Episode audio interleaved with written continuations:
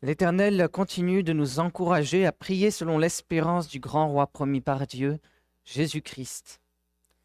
Vous pouvez ouvrir vos Bibles à la page 151. Nous allons entendre ensemble le psaume 19.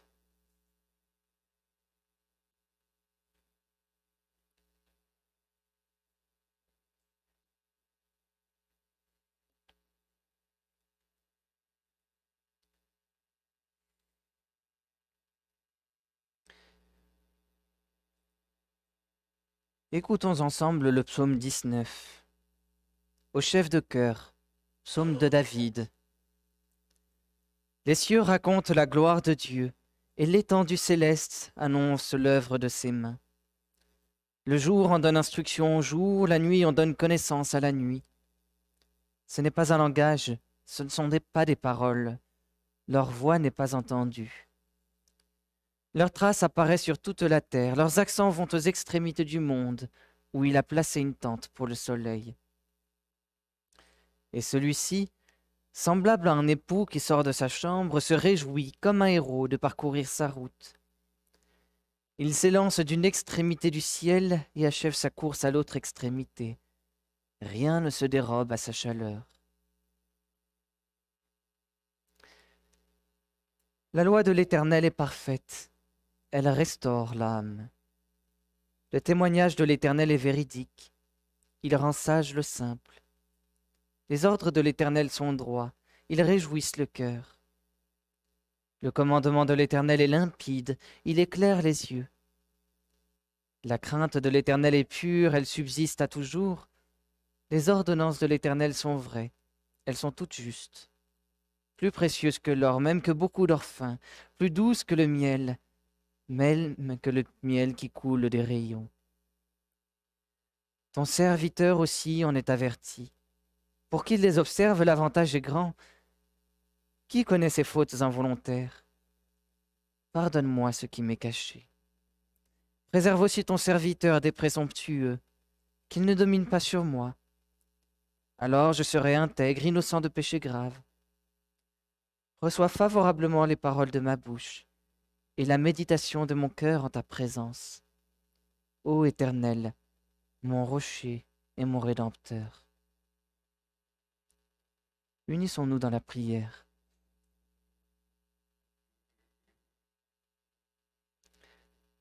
Seigneur notre Dieu, nous te remercions pour ta parole, cette parole que tu nous adresses ce matin. Merci de nous avoir donné ta parole. Sanctifie-nous par ta parole, ouvre nos oreilles et attendris nos cœurs à ta bonne nouvelle. Par ta parole, restaure nos vies, afin que nous devenions plus conformes à ta volonté, que nous soyons davantage reconnaissants pour le salut gratuit que tu nous donnes en Jésus-Christ. Nous, te remettons l'enseignement de ce matin dans la prière. Nous te demandons de le conduire selon ta propre volonté et pour le bien de ton Église ici-bas. Nous te prions en Jésus-Christ. Amen.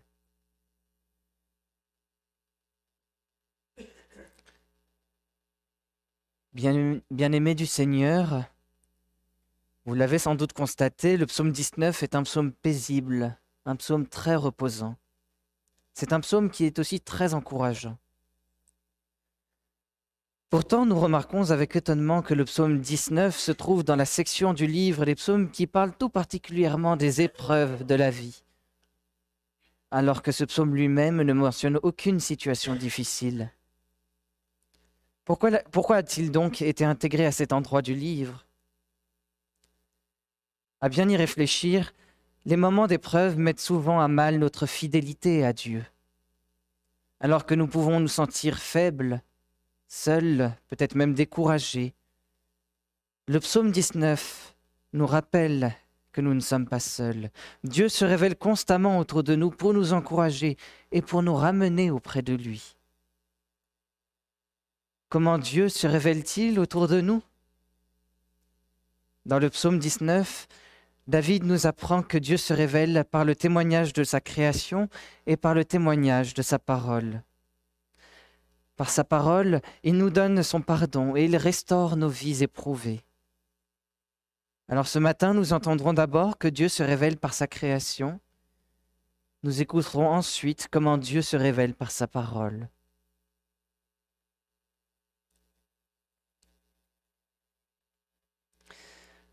Dans un premier temps, au verset 2 à 7, David affirme que Dieu se révèle par sa création.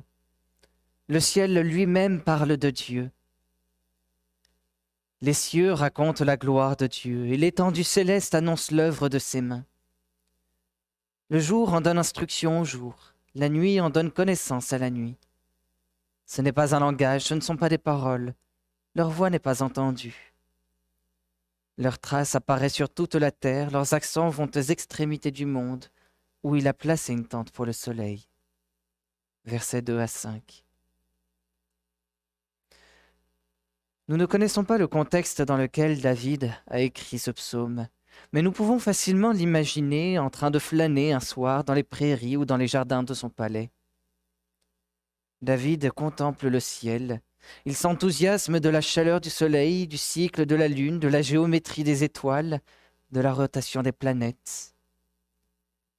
David sait que tout cela appartient à l'œuvre magnifique de Dieu. Comme un artiste, Dieu a sculpté le ciel selon ce qui est parfaitement beau et parfaitement bon. Il a façonné le soleil qui brille, la lune qui éclaire et les étoiles qui scintillent il a programmé la danse des planètes. Tous ces objets célestes révèlent l'honneur et la majesté de celui qui les a créés. Tous ces corps font retentir la gloire du Créateur. À travers leur taille considérable, à travers leurs détails subtils et à travers leur beauté stupéfiante, le ciel tout entier parle de Dieu. David entend cette voix retentissante et pourtant si silencieuse. Il la comprend et il s'émerveille devant l'intelligence, la puissance et l'excellence du Créateur. Son cœur est bouleversé par tant de beauté, il ne peut résister au désir d'exprimer sa reconnaissance et sa joie. Avec le psaume 19, David entame une louange à Dieu parce que la création lui témoigne jour et nuit de la sagesse de la finesse et de la glorieuse souveraineté de son Créateur. Pour David, le soleil est le meilleur exemple du témoignage de Dieu dans la création. Celui-ci, semblable à un époux qui sort de sa chambre, se réjouit comme un héros de parcourir sa route. Il s'élance d'une extrémité du ciel et achève sa course à l'autre extrémité. Rien ne se dérobe à sa chaleur. Versets 5 et 7. Dans ces versets, David compare le soleil, un homme qui sort de sa maison et qui parcourt sa route au travers du ciel pour aboutir à son point d'arrivée, avec toute la gloire et la splendeur d'un époux et d'un guerrier. Toute la gloire, mais aussi toute la joie. Dans l'Ancien Testament et dans la Bible en général, le soleil est parfois une métaphore pour désigner la gloire de Dieu.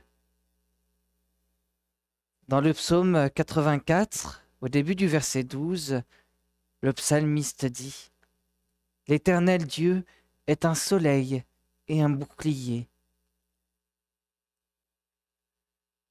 À travers cette expression, David enseigne la stabilité et la constance du soleil qui pointe vers la stabilité de Dieu, vers la fidélité de Dieu, vers la constance de Dieu. Tout le monde peut voir le soleil se lever à l'est et se coucher à l'ouest, les jours se répéter et les saisons avec. De la même manière, en observant le soleil, nous pouvons tous constater la fidélité glorieuse et splendide de notre Dieu.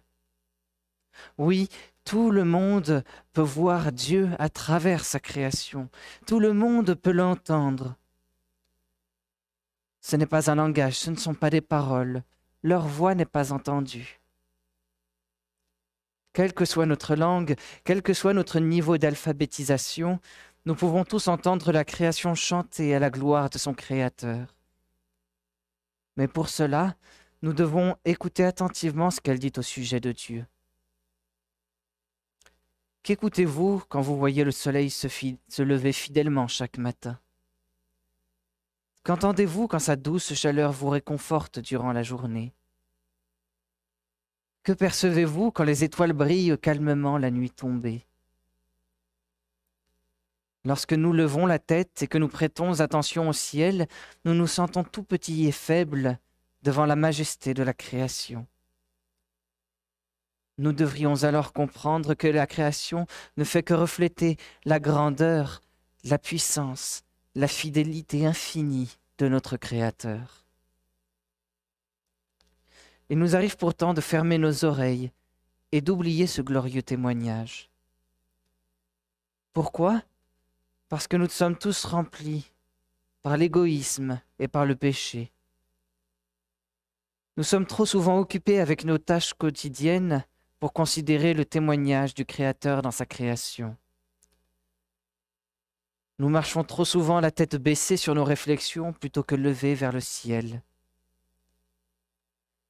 C'est à cause d'un tel comportement égoïste et pécheur que nous ne pouvons pas voir naturellement Dieu dans la création. C'est à cause d'un tel comportement égoïste et pécheur que nous nous rendons tous coupables en vue du jugement de Dieu. L'apôtre Paul écrit ainsi aux chrétiens de Rome La colère de Dieu se révèle du ciel contre toute impiété et toute injustice des hommes, qui retiennent injustement la vérité captive. Car ce qu'on peut connaître de Dieu est manifeste pour eux, car Dieu le leur a manifesté. En effet, les perfections invisibles de Dieu, sa puissance éternelle et sa divinité se voient fort bien depuis la création du monde, quand on les considère dans ses ouvrages. Ils sont donc inexcusables, puisqu'ayant connu Dieu, ils ne l'ont pas glorifié comme Dieu et ne lui ont pas rendu témoignage. Romains 1, verset 18 jusqu'au début du verset 21. Nous sommes tous passibles du jugement de Dieu parce qu'à cause de notre nature pécheresse, nous ne pouvons pas voir et croire en Dieu à travers la création. C'est pourquoi nous avons donc besoin que Dieu se révèle à nous de manière plus complète, plus riche, de manière plus précise. Dieu n'est pas seulement le Créateur, il est aussi l'Éternel. Il est celui qui a établi une alliance avec son peuple et qui nous parle. Dans un deuxième temps, au verset 8 à 15, David affirme que Dieu se révèle par sa parole.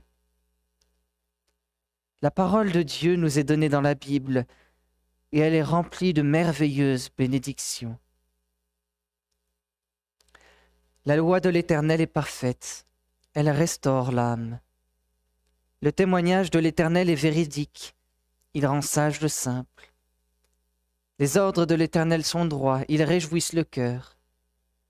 Le commandement de l'Éternel est limpide, il éclaire les yeux. La crainte de l'Éternel est pure, elle subsiste à toujours.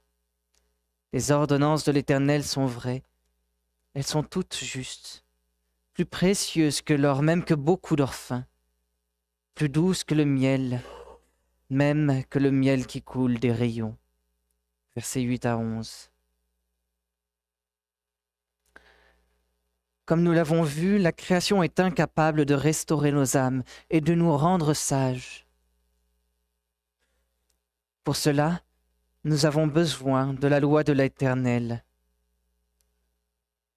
La loi, ici comme très souvent dans la Bible, ne désigne pas seulement les commandements de Dieu. C'est un terme plus général qui désigne l'instruction de la parole de Dieu, qui aborde tous les aspects de la vie du peuple de l'Alliance. Dans la loi, nous avons certes les commandements de Dieu, de l'Éternel, mais nous avons aussi ses promesses. Promesses de pardon, promesses de salut. C'est à travers toute cette parole, toute la loi, que Dieu restaure nos vies.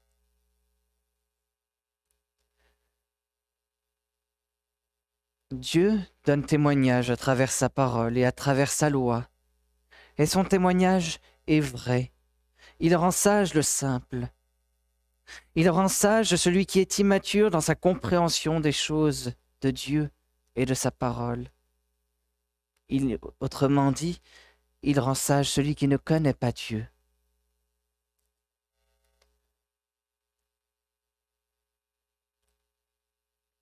La parole de Dieu est infiniment riche, infiniment précieuse pour nos vies. Elle est beaucoup plus précieuse que l'or et beaucoup plus douce que le miel. En effet, elle nous, instruit, elle nous enseigne qui est Dieu. Elle nous corrige de notre mauvaise vision du monde. Elle nous restaure et nous redresse afin de vivre de manière plus juste devant l'Éternel. L'apôtre Paul écrit dans sa deuxième lettre à Timothée au chapitre 3, les versets 16 et 17, Toute écriture est inspirée de Dieu et utile pour enseigner, pour convaincre, pour redresser, pour éduquer dans la justice, afin que l'homme de Dieu soit adapté et préparé à toute œuvre bonne. La loi de l'Éternel, la Bible, nous enseigne que Dieu est notre Créateur. Elle nous enseigne qu'il nous a donné la vie par sa parole et qu'il est infiniment grand et plus puissant que nous. C'est pourquoi nous devrions le craindre. Le craindre, c'est l'admirer de manière révérencieuse, de manière sainte. Le craindre, c'est désirer obéir à ses commandements. Dans sa parole, le Seigneur, l'Éternel, nous rappelle qu'il produit en nous cette crainte et qu'il produit en nous cette restauration. Cela fait partie de ses promesses, ses promesses précieuses et ses promesses douces. La parole de l'Éternel, sa loi, devrait être donc précieux et doux pour nous, plus précieux que le métal doré, plus doux que le miel, le miel qui est cette denrée si rare, si recherchée, pour sa douceur, pour la guérison qu'elle peut apporter. La parole de Dieu est encore plus douce plus douce à notre palais, elle est aussi plus douce pour guérir nos âmes.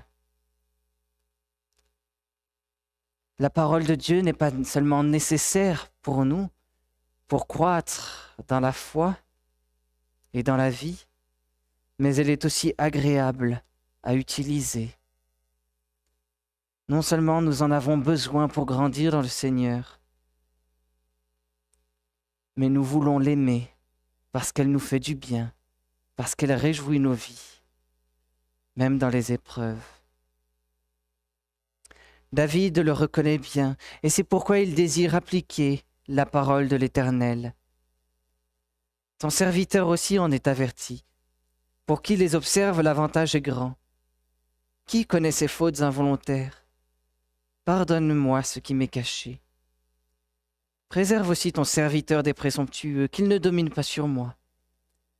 Alors je serai intègre, innocent de péché grave.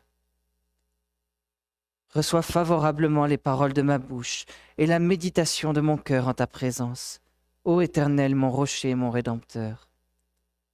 Versets 12 à 15. David reçoit toutes les promesses de restauration de l'Éternel et il les reçoit dans son cœur. Dans toute sa reconnaissance, il veut servir le Seigneur. C'est pourquoi il se présente comme le serviteur de l'Éternel. David se présente comme le serviteur de l'Éternel parce qu'il est le roi choisi par Dieu pour le servir.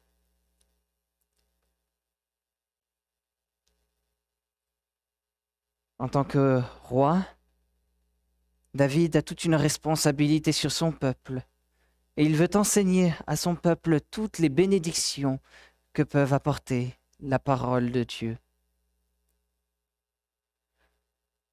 Il nomme ici trois bénédictions toutes particulières. Tout d'abord, David nomme le pardon de Dieu. David reconnaît que la loi, dans toute sa sagesse, dans toute sa vérité, ne garantit pas sa pureté, ne garantit pas son absence de péché. Pour marcher dans les commandements de l'Éternel, il a besoin de la miséricorde et de l'aide constante de Dieu. Il reconnaît qu'il est bien capable de faire plusieurs fois des fautes inconscientes.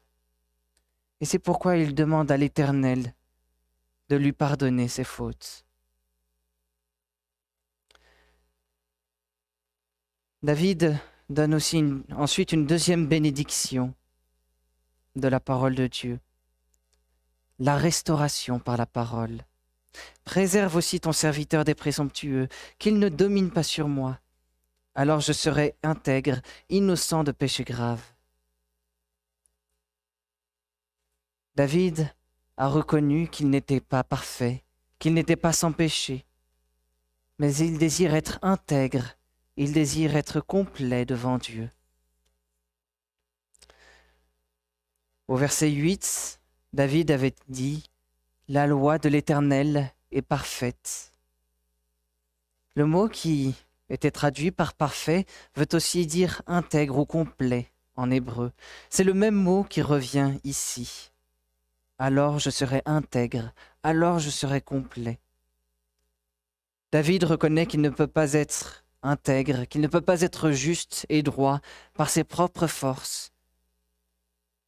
Il a besoin que la parole de l'Éternel produise cette intégrité, cette justice et cette droiture dans son cœur. Seule la parole de Dieu peut le protéger des péchés. Enfin, troisième bénédiction, David reconnaît qu'il peut vivre en présence de Dieu. Il le prie reçoit favorablement les paroles de ma bouche et la méditation de mon cœur en ta présence.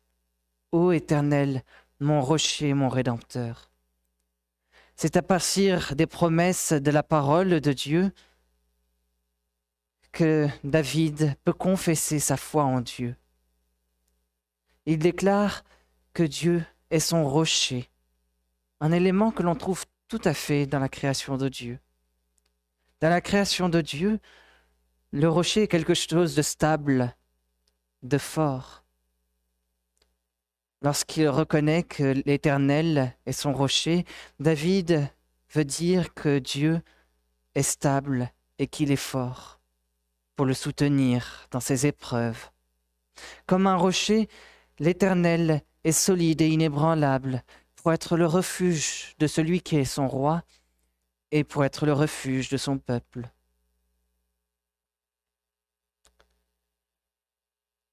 David confesse aussi que l'Éternel est son Rédempteur. Le terme Rédempteur dans l'Ancien Testament était généralement appliqué à la proche parenté d'un individu. Selon la loi, il était du devoir de ce proche de rechercher l'intérêt et la fortune de sa famille.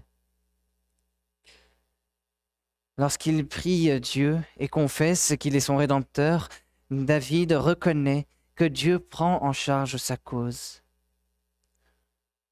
Voilà encore des promesses qu'il trouve dans la parole de Dieu et qui lui font du bien lorsqu'il est dans l'épreuve.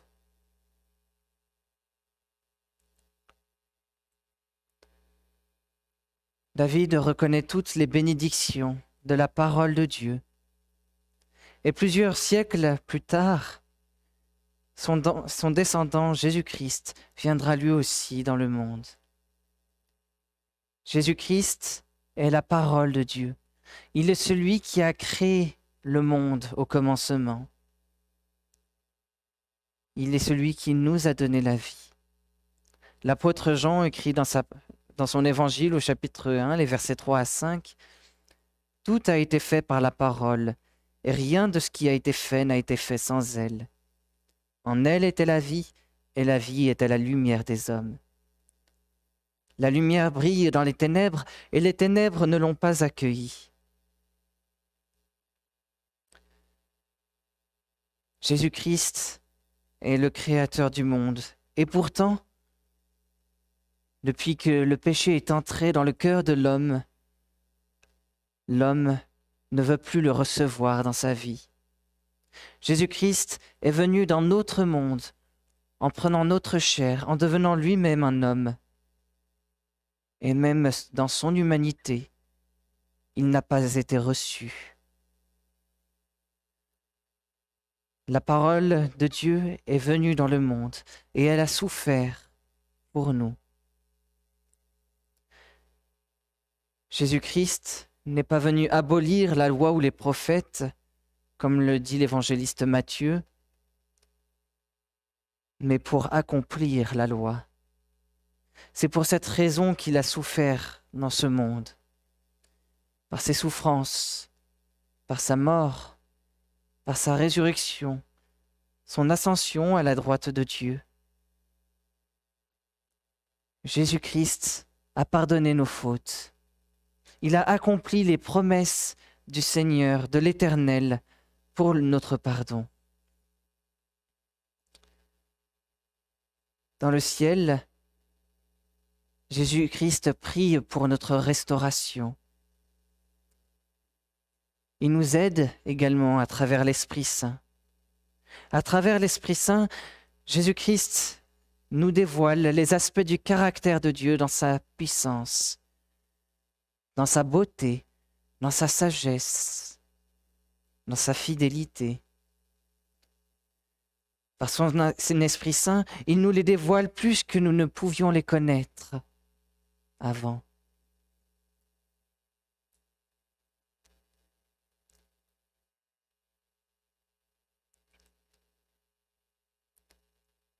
Par son Esprit Saint, Jésus-Christ nous restaure. Quel effet la parole de Dieu produit-elle donc sur nos vies? Tout d'abord dans nos vies personnelles ou dans nos cultes personnels. La parole de Dieu produit notre repentance, comme elle a produit la repentance de David en l'écoutant. La parole de Dieu produit aussi notre sanctification, notre désir d'appliquer les bons commandements de l'Éternel et notre application véritable de ces bons commandements. La parole de Dieu nous restaure et nous donne toute la volonté nécessaire pour faire ce que notre Seigneur désire. La parole de Dieu est précieuse. Elle est plus douce que le miel le plus doux. Elle guérit nos âmes et nous fait du bien. Et c'est pourquoi nous devrions la garder précieusement, non seulement dans nos vies personnelles, mais aussi dans nos vies de famille, dans nos maisons. Nous devrions la méditer matin et soir, en voyant le soleil se lever le matin et se coucher le soir.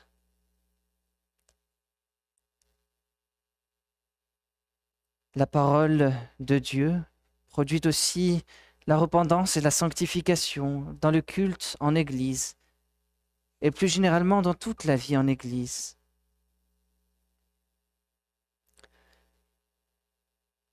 C'est pourquoi elle doit avoir une place centrale dans le culte, dans les études.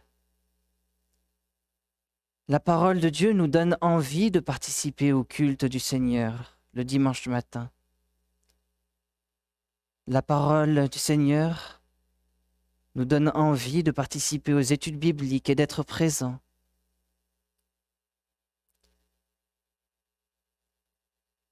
C'est elle qui nous fait du bien chaque fois que nous nous présentons en Église.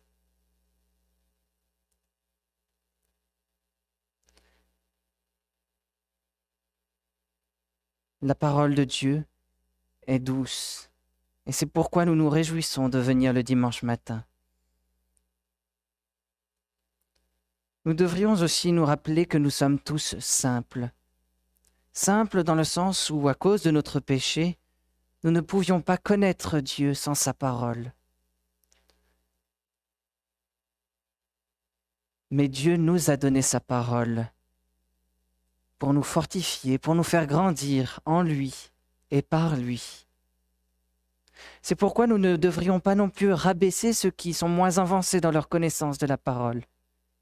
Au contraire, nous voulons les encourager.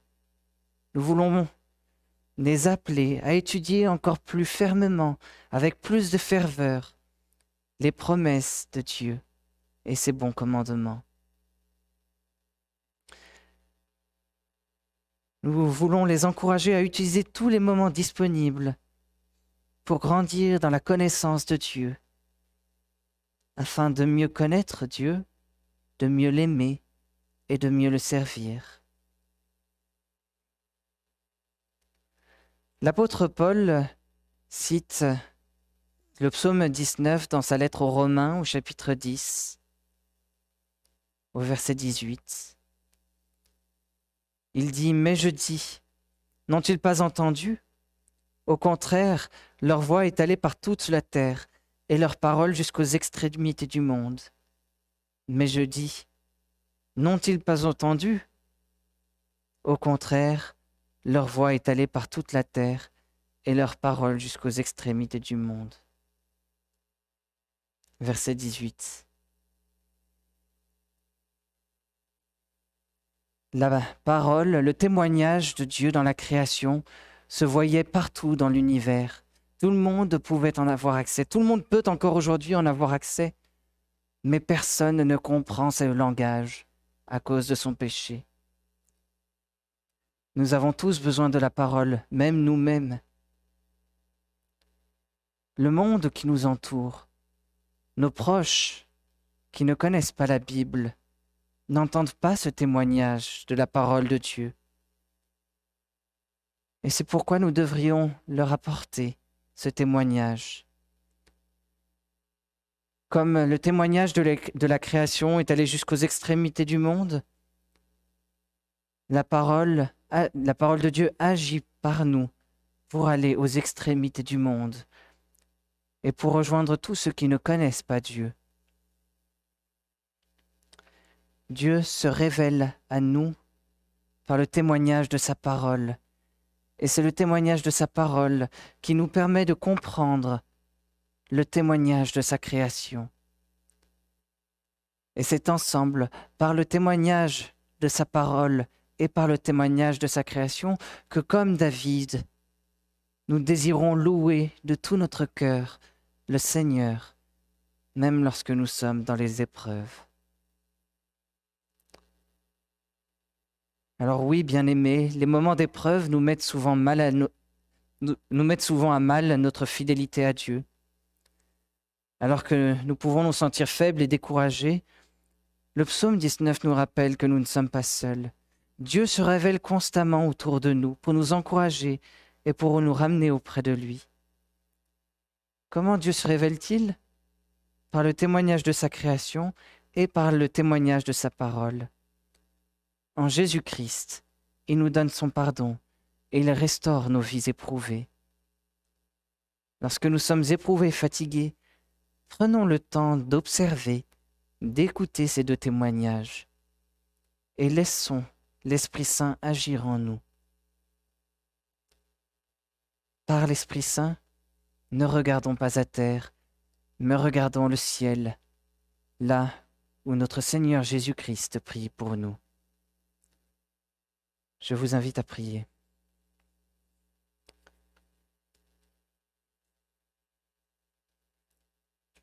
Seigneur notre Dieu, Nous te remercions parce que tu es toujours avec nous. Nous te remercions pour, tes témoignages, pour le témoignage de ta création, parce que dans ta création, tu nous montres à quel point tu es puissant, aimant, fidèle. Merci également pour le témoignage de ta parole. Merci de nous avoir donné Jésus-Christ, ta parole, en vue du pardon de nos fautes et de notre incroyance, et pour notre restauration. Nous te remercions pour l'Esprit Saint qui agit dans nos cœurs afin de faire porter du fruit à cette parole. Éternel notre Dieu, nous te demandons d'utiliser cette parole pour nous encourager dans nos épreuves quotidiennes. Nous te prions également, par cette parole, de nous rapprocher de toi et de nous rendre plus obéissants et plus saints devant toi. Nous te prions en Jésus-Christ, ta parole. Amen.